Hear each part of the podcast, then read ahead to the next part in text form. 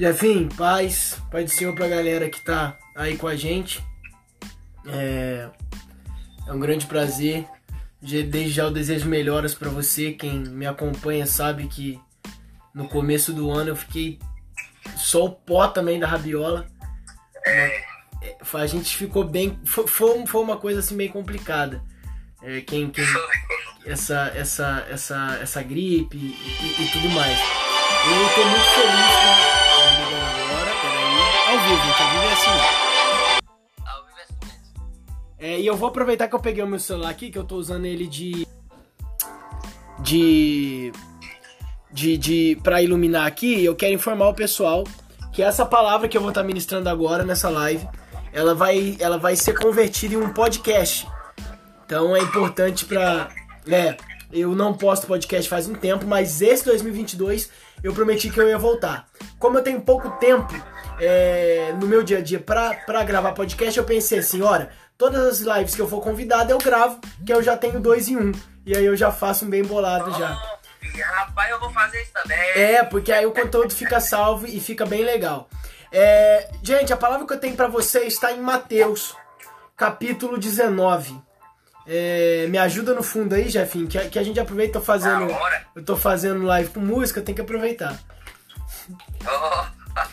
A Ingrid tá aí, Deus abençoe. Não sei quem mais do Retiro tá aí, manda um salve também pra gente. É, eu, sou, eu sou o tipo de pregador, Jefinho, que não tem vergonha nenhuma em falar que eu prego 10 vezes a mesma mensagem, porque nunca sai da mesma forma. Nunca sai do mesmo modo, nunca sai.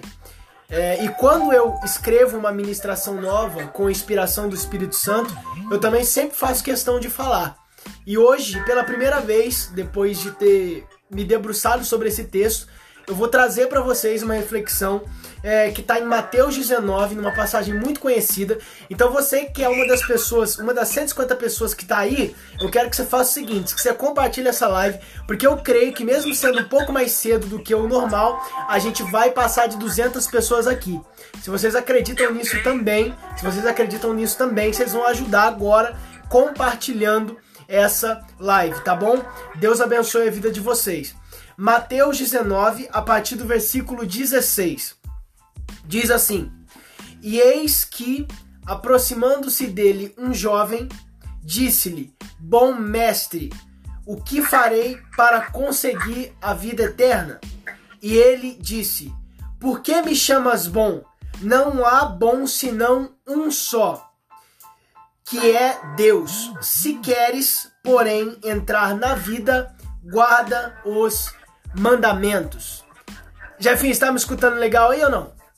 Eu tô te escutando bem. Estão falando aqui que tá cortando, eu acho que é a internet. Eu acho que é a internet deles, porque tá de boa. Tá de boa, legal. É, gente, é, legal. É, é o seguinte. O Evangelho de Mateus, eu, eu, eu, eu costumo ver ele. As pessoas falam, oh, você só prega sobre os evangelhos. Não é que eu prego só sobre os evangelhos. Eu gosto de fazer uma ponte entre Velho e Novo Testamento, e, e, e isso, para quem ouve as minhas pregações, sabe o quanto eu gosto de fazer isso.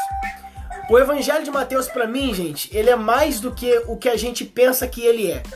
é eu não sei, Jeff, quanto tempo você tem de igreja, quanto tempo você tem de crente, não sei se você foi uma criança é, é, é, que, que, que, enfim, passou por todo o processo de ser uma criança cristã, num lar cristão.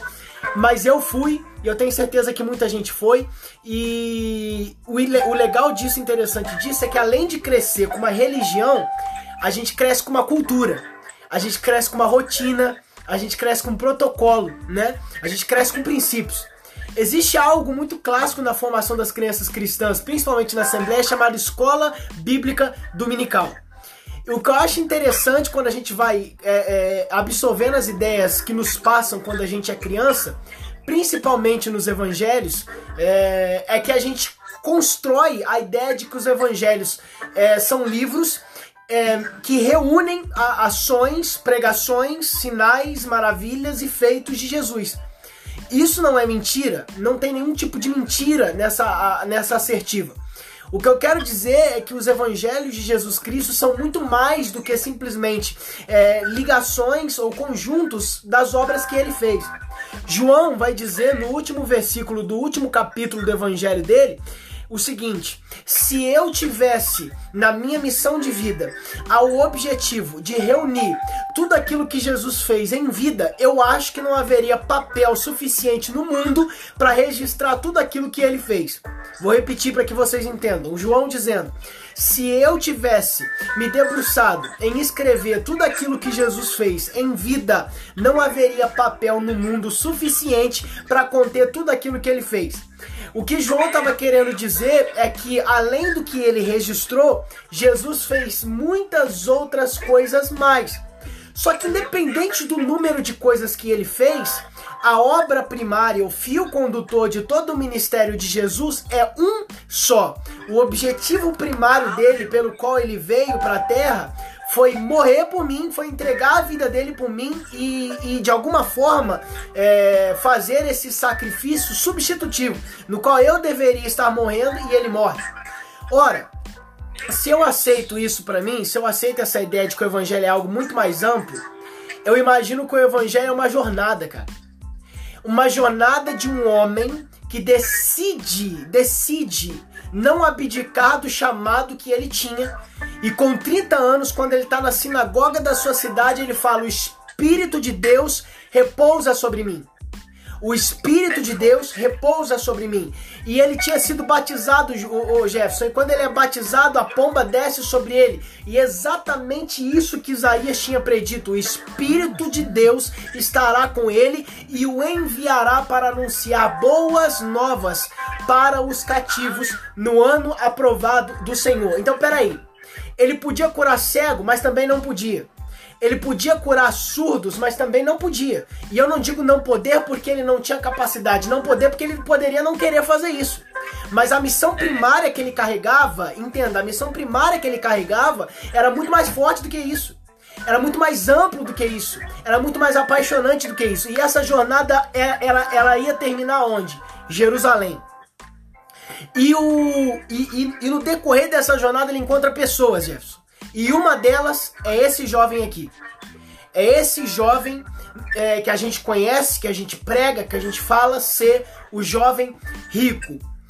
Perceba que nós estamos no capítulo 19 de Mateus. Mateus ele tem, na sua totalidade, 27, 28 capítulos. Então no capítulo 19 de Mateus nós estamos numa transição. Jesus ele não está tão longe da cruz, mas também não está tão perto. E ele vai encontrar um menino, um jovem, assim como eu, assim como você. Esse jovem, ele não tem, digamos assim, necessidades materiais, necessidades econômicas, necessidades financeiras, é, necessidades em relação à propriedade, não. Mas ele tem uma necessidade de conhecimento. Eu quero que vocês entendam bastante que eu cheguei na parte principal da mensagem aqui e Deus, quando me mostrou essa, essa, essa palavra, Ele estava me direcionando a, a falar isso para vocês e para todos que vão ouvir essa palavra, agora e, e em outros dias, nos quais eu for pregar sobre ela. A necessidade primária desse jovem era conhecimento, era saber. Ele tinha, ele possuía, mas ele não conhecia. E por não conhecer, ele chega até Jesus com tudo, mas ao mesmo tempo com nada. Ele chega até Jesus, sim, sendo um jovem rico, sim, sendo um jovem com muitas propriedades, mas ao mesmo tempo ele chega cheio de dúvidas. Ou seja, tem pessoas por aí, por aí, Deus me mostra, Deus me revela, tem pessoas por aí que estão andando, que estão com a capacidade de comprar, que estão com a capacidade de consumir, que tem muito, mas não sabem de nada.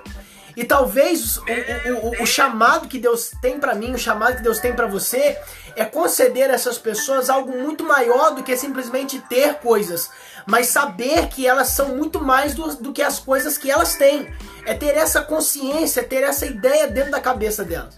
E quando esse menino ele encontra com Jesus, o principal questionamento dele é: o que farei? Ele vai perguntar para Jesus o que eu tenho que fazer. Opa, ele não pergunta o que ele tem que comprar, Jefferson, e ele não pergunta para onde, ele, onde que ele tem que ir. Ele pergunta o que eu tenho que fazer. Perceba, ele não pergunta para onde é que eu tenho que ir ou o que eu tenho que comprar. Sabe por quê? Porque o dinheiro dele permitia ele comprar tudo e permitia ele a ir em qualquer lugar. Vou repetir, o dinheiro dele permitia ele comprar o que ele quisesse comprar e permitia ele também ir aonde ele quisesse ir. O dinheiro que ele tinha dava essa capacidade para ele. Só que o conhecimento que ele estava buscando, o dinheiro dele não podia comprar.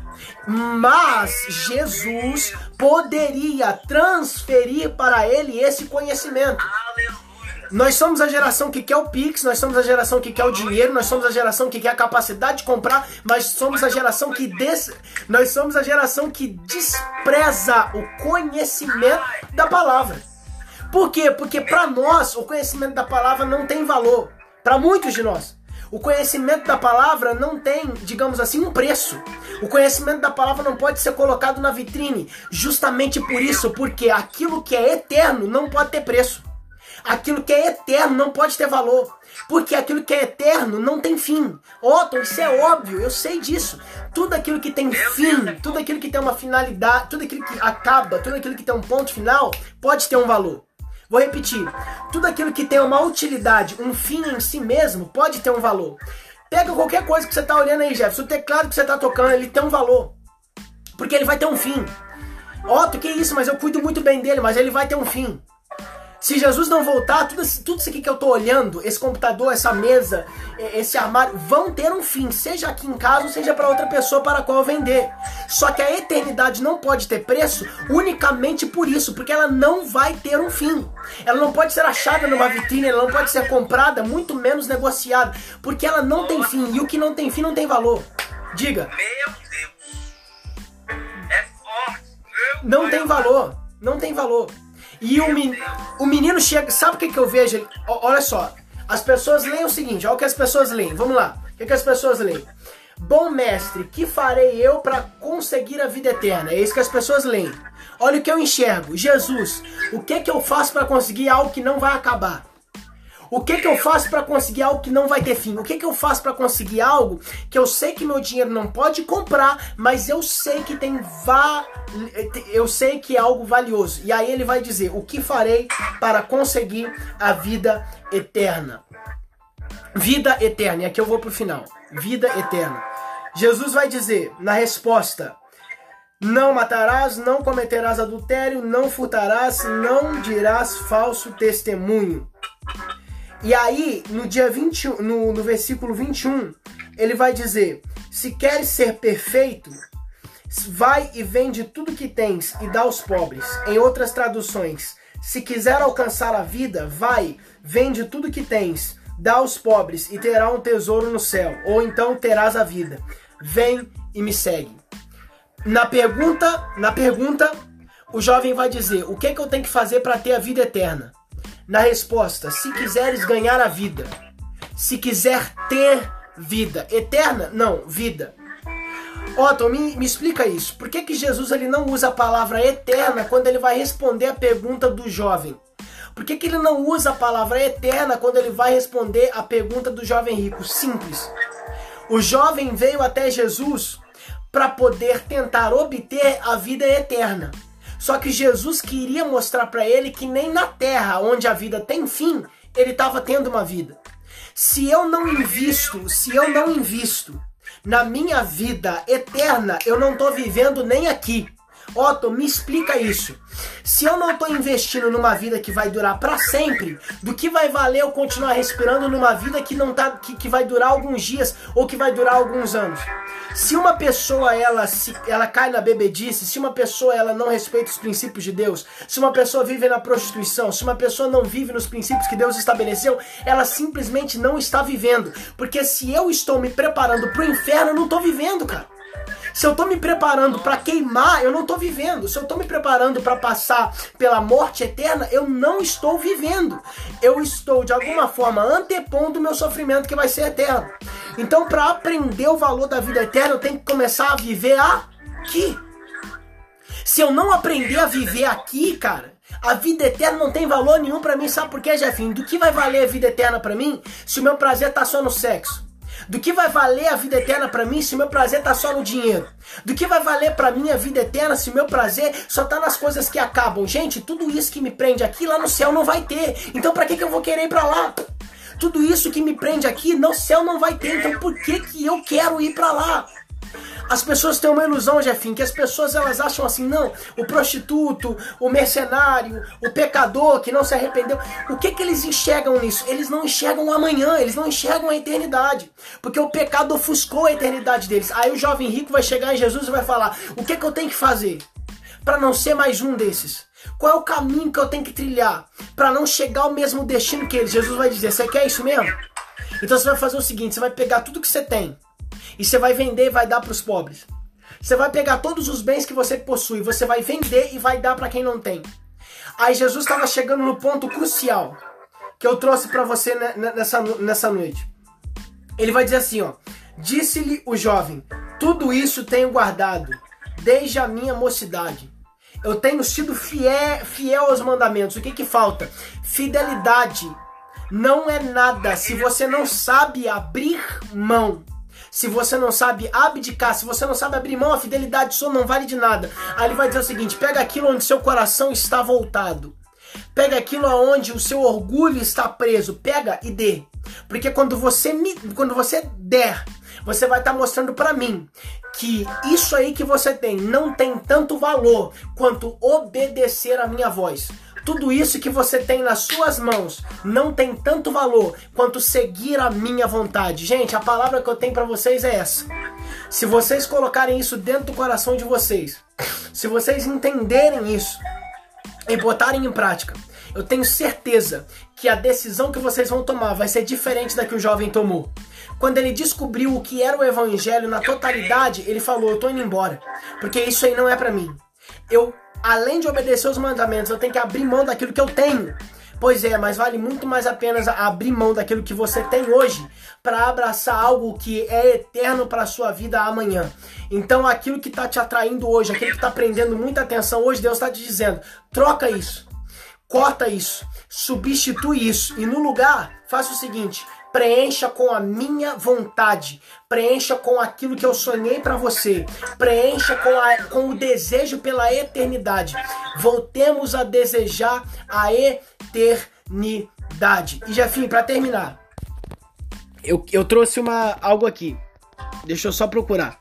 Se o povo que tá assistindo pudesse falar, ia falar assim: acaba não, pelo amor de Deus. Continue compartilhando, continue compartilhando. A luz deu uma diminuída por causa da por causa da luz. Mas eu, mas eu quero trazer algo aqui.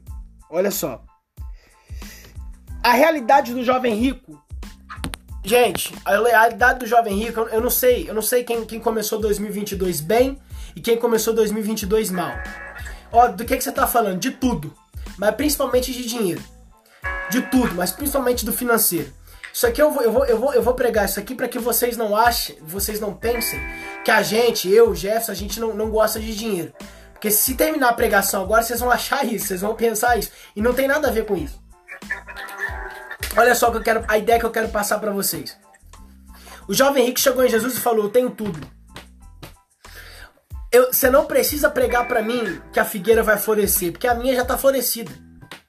Você não precisa pregar para mim que, que a provisão vai chegar na minha casa, porque não está faltando nada. Você não precisa chegar para mim e pregar que vai ter uma luz no fim do túnel. Eu já saí do túnel faz tempo. Eu tô vivendo dias ótimos. E talvez alguém aqui nessa live esteja nessa situação. Que isso, Otto, mas você costuma trazer palavra para quem tá precisando, para quem não tá necessitando. E quem diz que você que tem tudo não tá precisando de nada? Quem diz que você que tá com tudo não tá precisando de um toque de Deus na tua vida? Deus vai sacudir a sua vida por esses dias. E ele vai mostrar para você eu não sei o que, que ele vai usar. Se vai ser um, um, acontecimento, se vai ser uma pessoa, se vai ser um lugar. Eu não sei. Talvez ele possa até te enfiar na crise. Eu não sei o que ele vai fazer. Mas ele vai sacudir a tua vida hoje. Porque você se esqueceu de algo muito importante: do desejo e do anseio pela eternidade. Tudo isso que você está recebendo agora, você só está recebendo porque Deus permitiu. E se ele não permitisse, você nem tinha começado o ano. Ele quer fazer com que você volte a entender o quanto você é dependente dele se ele sacudir a tua vida, se ele passar limpa hoje, o que, que vai ser de você amanhã? Será que você volta a ser o adorador que você era? Será que você volta a buscar intensamente como você buscava? Otto, que isso você tá me ameaçando? Não. Eu tô dizendo que Deus, se ele investe alguém que ele ama, ele pode usar até circunstâncias desfavoráveis para fazer isso. Deserto, termino com isso. Deserto na vida de alguns é provação, mas na vida de muitos é investimento de Deus. Jefferson, está contigo. Que Deus abençoe a vida de vocês. Meu Deus, Deus é foda. Meu Deus. Glória a Deus. Tô vendo muita gente aqui